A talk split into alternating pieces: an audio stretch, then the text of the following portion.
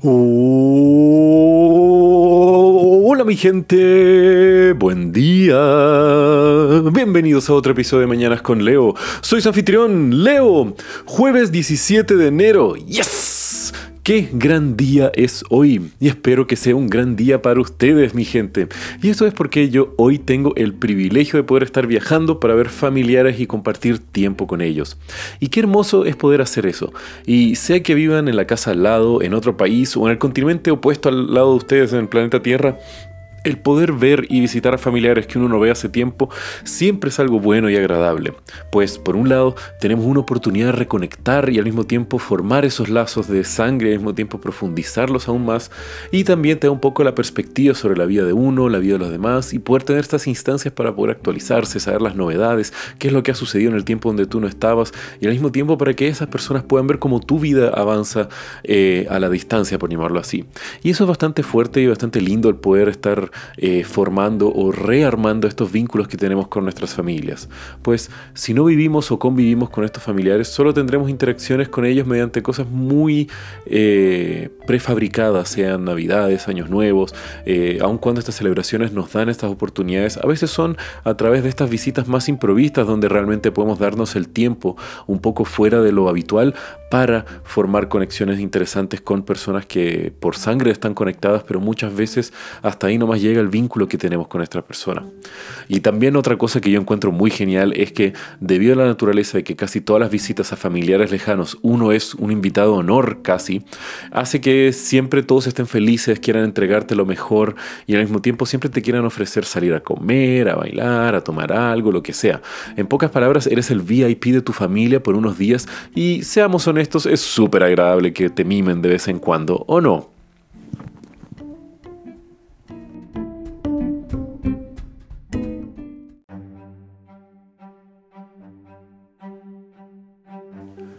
Y hablando de privilegios y viajes, hoy les quiero llevar en un viaje en el tiempo y el espacio para poder presenciar una de las mayores catástrofes económicas, la cual fue causada principalmente por la obsesión de un pueblo y el frenesí de comerciantes sin conocimientos sobre teoría económica y instrumentos financieros.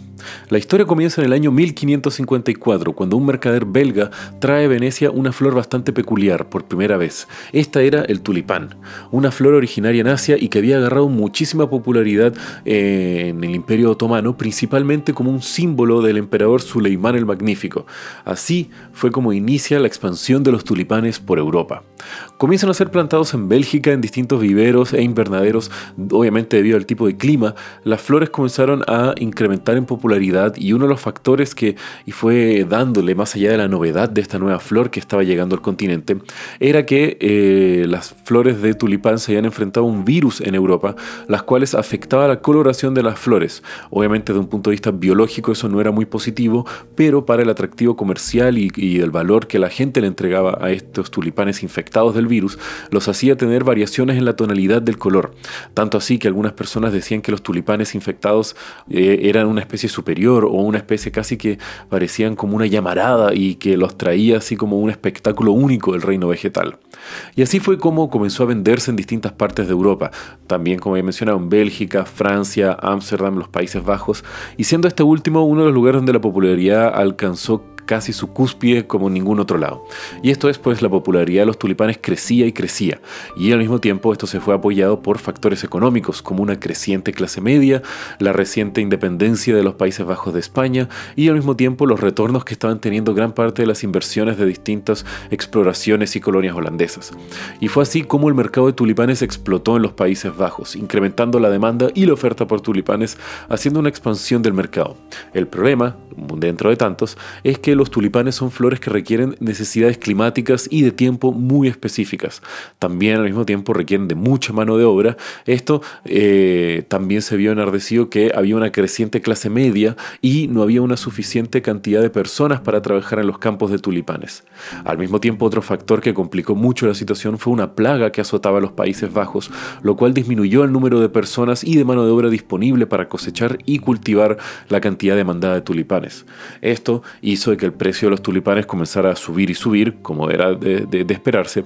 Y también al mismo tiempo eh, muchos mercaderes no solamente estaban vendiendo los tulipanes, sino que comenzaron a vender contratos de compromiso de venta de tulipanes y algunos agricultores estaban así adelantando la venta de sus productos para tener liquidez a corto plazo. Eso hasta ahí estaba todo bien, pero aquí es donde viene la burbuja económica, pues estos contratos comenzaron a valorizarse más de lo que prácticamente ellos tenían el valor en el mercado, pues entraron una distorsionada eh, ecuación. Y esto fue pues lo, eh, comenzaron a entrar muchos mercaderes que comenzaron a hacer especulaciones dentro del valor de estos contratos eh, de tulipanes. Entonces, para simplificarles mucho, digamos que había un contrato entre un agricultor y un mercader para comprar 100 guilders que era la moneda local en la época, en tulipanes. Entonces tenían este contrato que al cabo de un cierto tiempo le daba 100 guilders ahora y después le entregaría una cierta cantidad de tulipanes. El tema es que después llegaba un especulador y le ofrecía 200 guilders a este mercader por el contrato. El mercader le vendía por estos 200 y se hacía una ganancia de 100 guilders.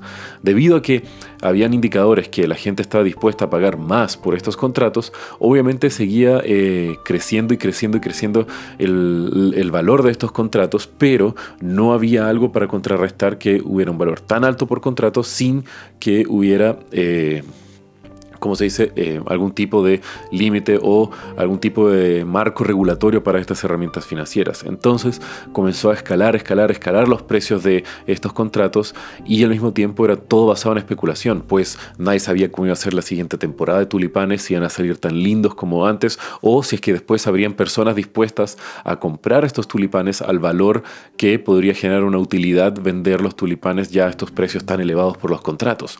Entonces así fue como comenzó a formarse esta burbuja económica que fue cada vez creciendo y creciendo y creciendo. Y además de no haber ningún tipo de regulación, tampoco era muy transparente debido a que gran parte de los mercaderes que estaban comprándose contratos era una cofradía pequeña que estaban intercambiando prácticamente los mismos contratos de tulipanes entre ellos, lo cual hizo que cada vez fuera aún más y más y más y más y más y más, incrementando el valor de estos contratos de tulipanes. Y así fue por varios meses hasta que eventualmente la burbuja explotó y mucha gente perdió muchísimo dinero en estas malas inversiones.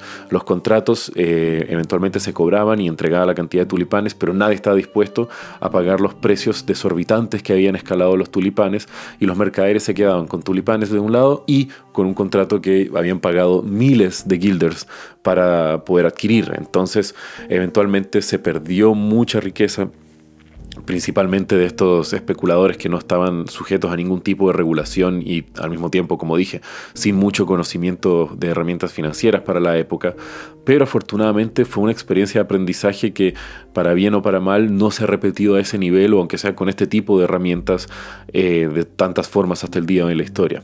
Y el tema es que la manía de los tulipanes que se dio en Holanda fue tan fuerte que después los tulipanes se comenzaron a utilizar no solamente como un caso de estudio para economistas, sino que también comenzó a transformarse en eh, la flor nacional de los Países Bajos. Al mismo tiempo, el tulipán se transformó en uno de los mayores commodities que eh, los Países Bajos estaban exportando y que la corona holandesa estuvo cada vez incorporando más y más dentro de su cultura, transformándolo ahora en uno de los puntos fundamentales para visitar Holanda, es ir a los campos de tulipanes y ver los distintos colores que estaban dentro de estos campos eh, holandeses.